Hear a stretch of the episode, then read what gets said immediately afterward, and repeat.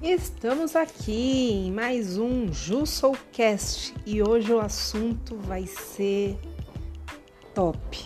Por quê, Ju? O que será que vai ter de diferente? O que será que vai ter de novo? Eu vou falar um pouquinho sobre o novo mercado, a nova jornada do maquiador de sucesso. Exatamente. Então, para eu, o que, que eu preciso ter para pessoas me considerarem um profissional de sucesso ou para que eu mesma consiga me considerar um profissional de sucesso. Hoje o sucesso ele não está relacionado à quantidade de seguidores ou à quantidade de likes ou à quantidade de visibilidade que você tem. O sucesso ele, tá, ele é considerado acima de tudo uma realização. Mas falando sobre a nova jornada, né, dessa galera de beleza, essa galera de maquiagem, essa galera que tá aí nesse que já estuda muito, que pegou essa pandemia para fazer essa imersão sobre maquiagem. E o que, que eu percebi, né? Todo esse tempo, o que, que eu percebi? Eu percebi que as pessoas estavam muito, muito, muito, muito, muito focadas em aprender técnica, em se aperfeiçoar tecnicamente. E hoje, ou de agora em diante, né, melhor dizendo, as pessoas precisam um pouquinho mais do que técnica. Elas precisam de posicionamento, elas precisam de marca pessoal e elas precisam de uma coisa que é muito, muito, muito maravilhosa, que é fazer a diferença. Então, vou falar um pouquinho desses três pilares, né? Então, vou falar do posicionamento. Antigamente, todo mundo poderia imitar todo mundo.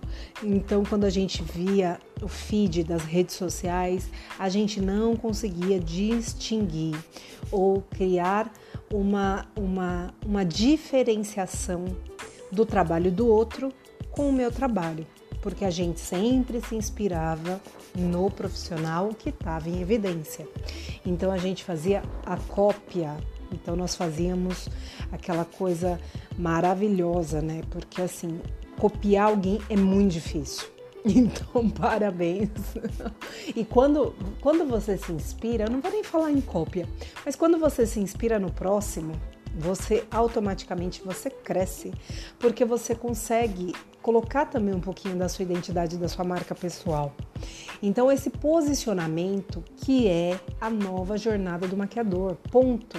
O maquiador ele tem, ele tem que saber exatamente como que ele quer ser visto, como que ele quer ser reconhecido, qual é a forma de trabalho que ele vai ter.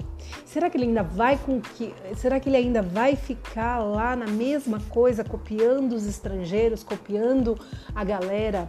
Então o posicionamento que o, maquiador de, dessa nova jornada precisa, ele precisa ter uma pesquisa de mercado. Uma pesquisa de mercado, não estou falando com o mercado de beleza, estou falando com o mercado dele.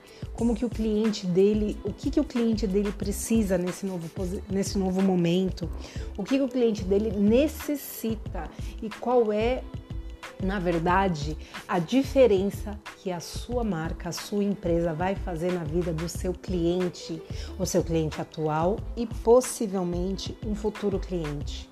Então, essa é a primeira coisa. Então, o posicionamento é você se colocar de forma muito clara, entender o que o seu cliente quer ou, que o, ou, ou o que o seu cliente precisa, é saber exatamente, indiferente do que as pessoas vão dizer, se está feio, se está bonito, se está branco, claro, escuro, azul, amarelo, e você parar de se preocupar com a opinião dos outros e começar a criar na sua rede social, começar a publicar coisas que façam a diferença para você ou coisas que inspiram você. Então, o seu posicionamento, se coloque como um artista, se coloque como alguém que faz a diferença na sua no seu mercado, tá?